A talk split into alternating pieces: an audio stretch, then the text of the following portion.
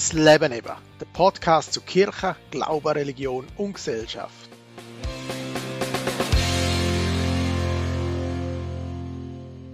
Die ehemalige Gemeindeleiterin von Efretikon hat bei ihrem Abschiedsgottesdienst das Hochgebet betet. Ein paar reden von einem schweren Missbrauch. Andere unterstützen Gemeindeleiterin Monika Schmidt. Meine Gedanken jetzt im Podcast.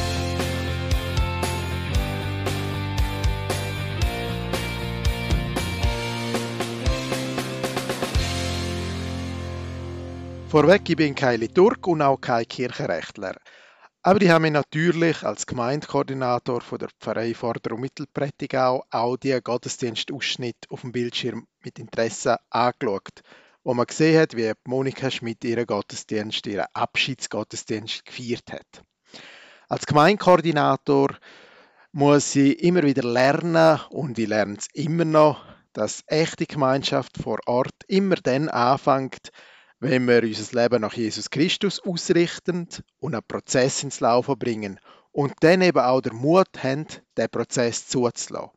Als Seelsorger bin ich sozusagen der begleitende Animator und Menschen vor Ort entwickeln und belebend freien.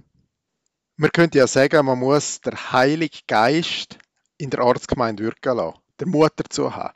Denn der Mut braucht es. Denn der Geist, der das ist meine Erfahrung, weht nicht immer genau so, wie es die offizielle Kirche gern hätte.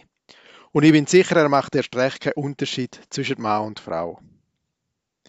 Der Monika Schmidt scheint gelungen zu sein, was viele Seelsorger gern hätten, wo viele hinarbeiten und vielleicht nie erreichen. Sie hat nämlich die Menschen mit ihrem Herz erreicht. Vielleicht haben Sie zwei die Videos auch gesehen. Klar.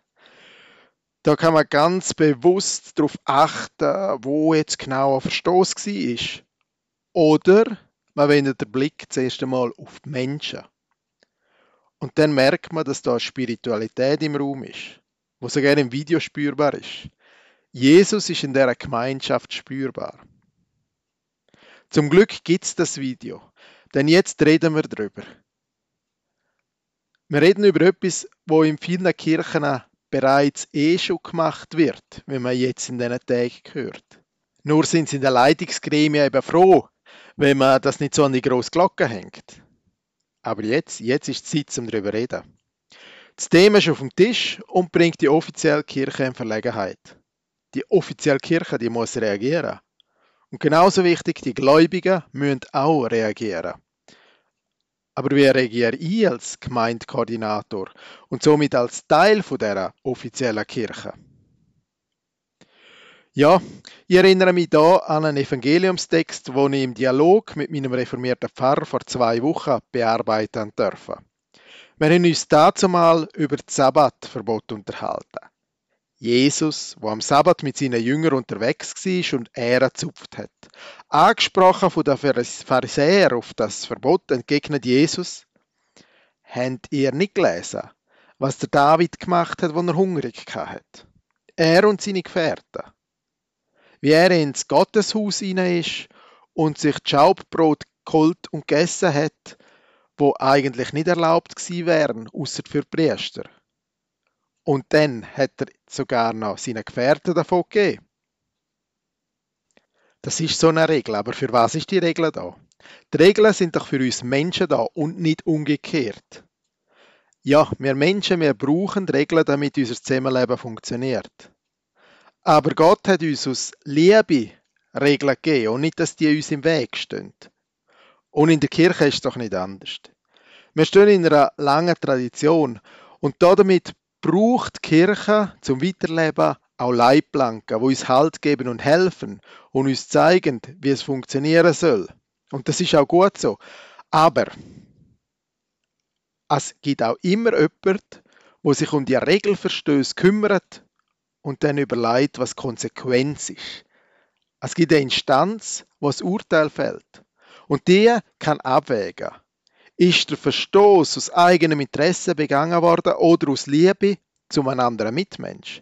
Bringt uns das Gesetz näher zu Gott oder entfernt uns das Gesetz vielleicht auch, weil es gesellschaftliche Veränderungen gibt, mehr von Gott? Und über die müssen wir vielleicht dann erkennen, dass Gesetzesänderungen zum Wohl der Glaubensgemeinschaft nötig sind. Dass in der Gemeinde schon länger der Heilige Geist vorbereitet hat, was Menschen besser verstehen können und besser leben können. Auch in meiner Arbeit komme ich etwa die in so Situationen, wo ich entscheiden muss. Beispielsweise vor ein paar Jahren. Jugendliche einen Jugendgottesdienst vorbereitet und unbedingt wollen die Hostie auch verteilen in dem Gottesdienst. Obwohl sie den ganzen Gottesdienst selber gemacht haben. Und sonst niemand da war, am Priester oder auch sonst ein Laiendialog. Aber noch nie habe ich so eindrückliche Momente im Gottesdienst erlebt. Die Spiritualität, Gottes Gegenwart, ist in dem Jugendgottesdienst spürbar gewesen. Die Jugendlichen haben mit einer richtigen Glaubensüberzeugung den Gottesdienst gefeiert. Und einmal am Schluss vom Gottesdienst für Liturgiegruppe ist plötzlich ein Kind vorne und hat den Schlusssegen erteilt. Das ist echt. Das ist eine Gotteserfahrung gewesen. Und so Erfahrungen mache ich immer wieder in unserer Gemeinde. Wenn die Liturgiegruppe zum Beispiel, wo nur aus Frauen besteht im Moment, einen Gottesdienst gestaltet, dann sind es oft ein Mensch näher als aus irgendeinem Gottesdienst. Weil die Frauengruppe aus echtem Leben und aus echter Überzeugung erzählt. Sie können aus ihrem Familienalltag Beispiel bringen. Aber ist das alles erlaubt, was wir in unserer Gemeinde machen? Ich weiß es nicht, oder besser gesagt, ich will es auch nicht immer wissen. Ich möchte da dazu eine Anregung geben. Es ist doch besser, wenn wir uns nicht immer nach den Fehlern orientieren oder uns auf die fixieren, wenn das überhaupt Fehler sind, sondern den Blick in die Zukunft richten. Was für Verdienst machen unsere Leute in unseren Gemeinden? Was für Verdienst hat die Gemeinde in Efretikon geleistet? Was hat zum Beispiel die Gemeinde in Efretikon ausprobiert, wo funktioniert, was weniger? Was könnten wir als Weltkirche lernen davon, profitieren? Wie erleben Menschen vor Ort Eucharistie? Wie bewegt sind die Gläubigen? Verstehen sie vielleicht durch die Gottesdienstform besser? Haben sie zum tieferen Glauben in der Gemeinschaft finden können? Was sind ihre Glaubenserfahrungen in der Gemeinschaft? Der Martin Wehrlen hat ein Pilotprojekt ins Spiel gebracht. Ich glaube, das wäre ein guter Ansatz. Erlauben wir uns doch in der Gemeinde, in der Ortsgemeinde Erfahrungen sammeln dürfen und dann die in die Weltkirche hineinbringen. Regeln geben uns Halt und Orientierung, aber Regeln sollen auch immer wieder überprüft werden. Das funktioniert nur im Dialog, nicht gegeneinander, sondern miteinander. Miteinander sind wir unterwegs. Wir sind ein Leib in Jesus Christus. Und schlussendlich bin ich überzeugt, uns eint viel mehr als uns trennt. Also, lassen wir es anpacken. Lassen wir die verschiedenen Stimmen zu.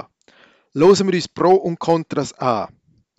Ich wünsche mir, dass das Thema auf dem Tisch bleibt und ein Dialog möglich wird und auch etwas bewegt. In dem Sinn, hüte Gott Joseph Maria Behüte Gott Monika und all die Menschen, die sich in all diesen Pfarreien in unserem Bistum und weltweit engagieren. Behüte Gott, liebe Hörerinnen und Hörer, und eine gesegnete Woche. Das Leben eben, der Podcast zu Kirche, Glaube, Religion und Gesellschaft.